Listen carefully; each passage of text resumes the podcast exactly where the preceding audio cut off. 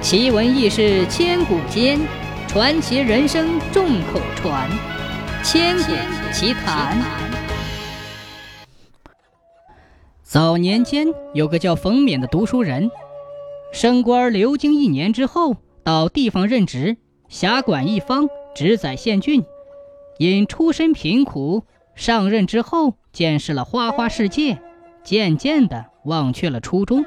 将那圣言教诲抛到脑后，徇私枉法，慢慢的得心应手。任职四年，贪墨甚多，又用这些钱财疏通关节，打算再往上爬几阶。在静候调职期间，想到家中的高堂，自从抵京至今已有五载未见，冯冕就借此机会衣锦归乡，探望父母。经数日的长途跋涉，在炎炎酷暑时回到了位于山路的家里。父母一见儿子回来，喜出望外，拉着冯冕的手左瞧右看。冯父更是热泪盈眶，说儿子为冯家光宗耀祖。冯冕也是一阵感叹，母亲明显衰老多了，但父亲却没什么变化。似乎比自己离乡前还年轻了许多。四邻的乡亲闻讯赶来，冯冕早有准备，将购得的礼物分与宗亲助人，以博美名。忙碌了两天，拜会完毕，冯冕才算彻底有空。这天的午时，坐在昔日读书的房间，闭目养神。这时，冯父进来，拎了一壶清茶。父子两人又闲谈半晌。冯冕在无意中提到了父亲越发的年轻，冯父嘿嘿一乐，说道：“冕儿，你自小老实敦厚，不会说谎。既然你都这么说了，那一定是错不了。这几年不仅仅是你，几乎所有认识的人都说我返老还童呢。”接着压低声音说：“我觉得吧。”可能跟前年那次上山的经历有关。原来前年的仲夏，冯父带着猎狗山中狩猎，白忙了半天，一无所获。天气又热，一人一狗正在休憩，却闻得一阵打闹。抬头一瞧，只见两只顽猴在树上你追我赶，时不时的碰到一起，抓了两把，乍然分开，又继续追赶。俩猴打得眼红，亦不理会冯父。冯父饶有兴趣地盘腿观斗，其中一只有前额白毛的猴，明显要撞上一圈。这猴子极易辨认，之后冯父就见过几次，几乎每回都看到他在打斗。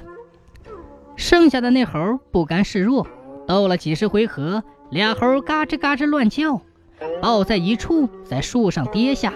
竟坠下了山崖，幸亏下方三丈有处间隙，双猴沉入水中，少卿又浮出，却见一缕缕的黑迹从猴子身上流出。一时他们忘却了打斗，似乎是在享受，在这溪水里泡了良久，心满意足地离开了。冯父看在眼里，却不知这猴儿为何会流出墨水一般的黑迹。此时更觉得燥热，就沿着山崖突起，来到这片溪潭，脱下衣服跳进水里。那老狗也欢叫一声，窜了下来。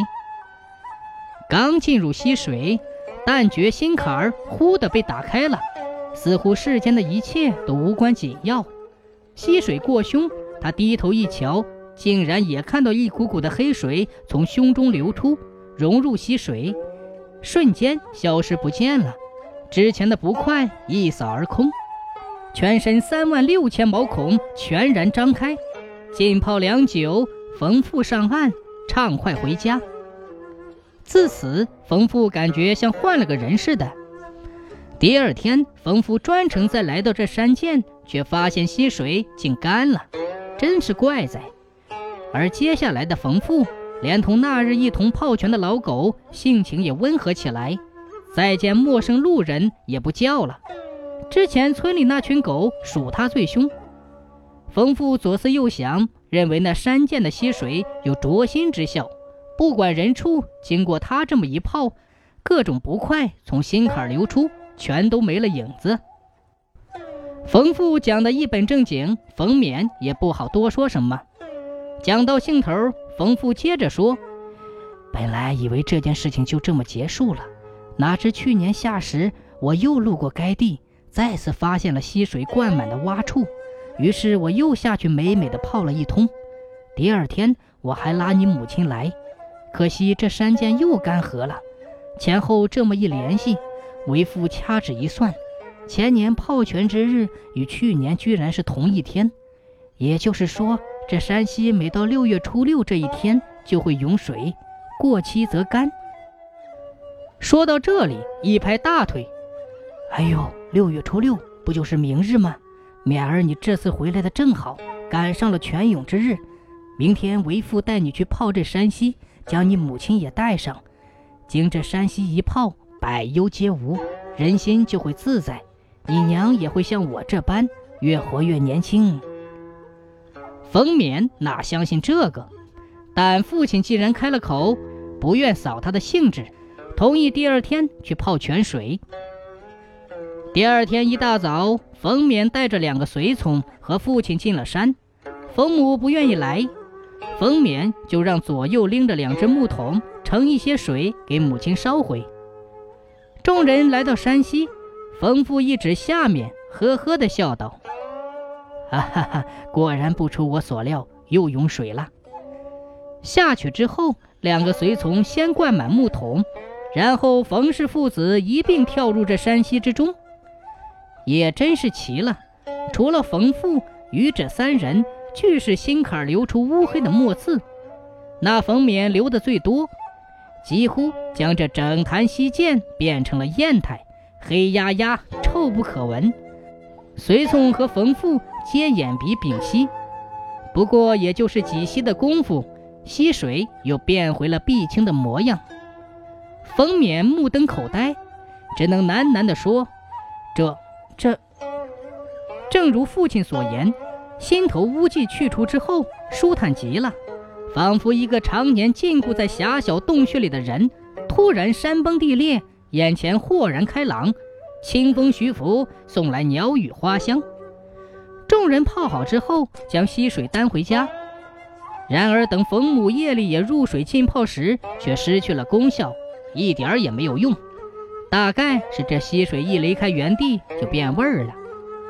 冯氏父子大叫遗憾，只能再待来年。两天后，冯冕辞别父母，重归仕途。又过了半载，到了冬月，这天山村里来了一个术士，冯父杀鸡款待，相谈甚欢。两人推杯换盏，至酣处，冯父将那山西之事说给术士听。术士闻言。央求冯父带他入山一探究竟，冯父点头答应了。两人顶着朔风一路前进，术士边走边指指点点，似是画符一般。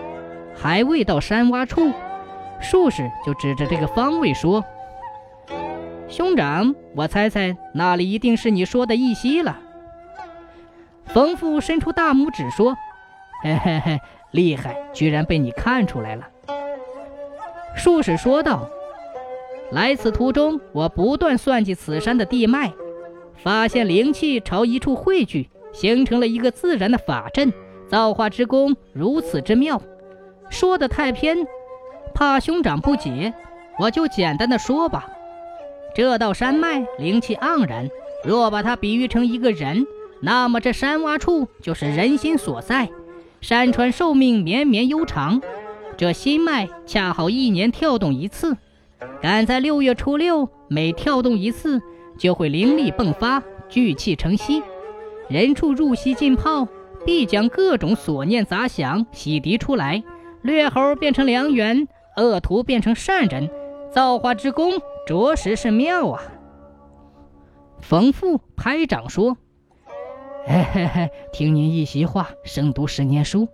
我那勉儿被这溪水浸泡之后，以后该是前途无量了。那是术士皱着眉头说：“唉，令公子危也。果然，未几日传来封冕入狱的噩耗，连年都没过完，不明不白死在监牢。正如那日术士感叹：“而今世间妖邪当道，你若善良，免不了受欺负吃亏；那仕途更是艰险，个个凶残似鬼，宛如一缸黑的不能再黑的墨汁。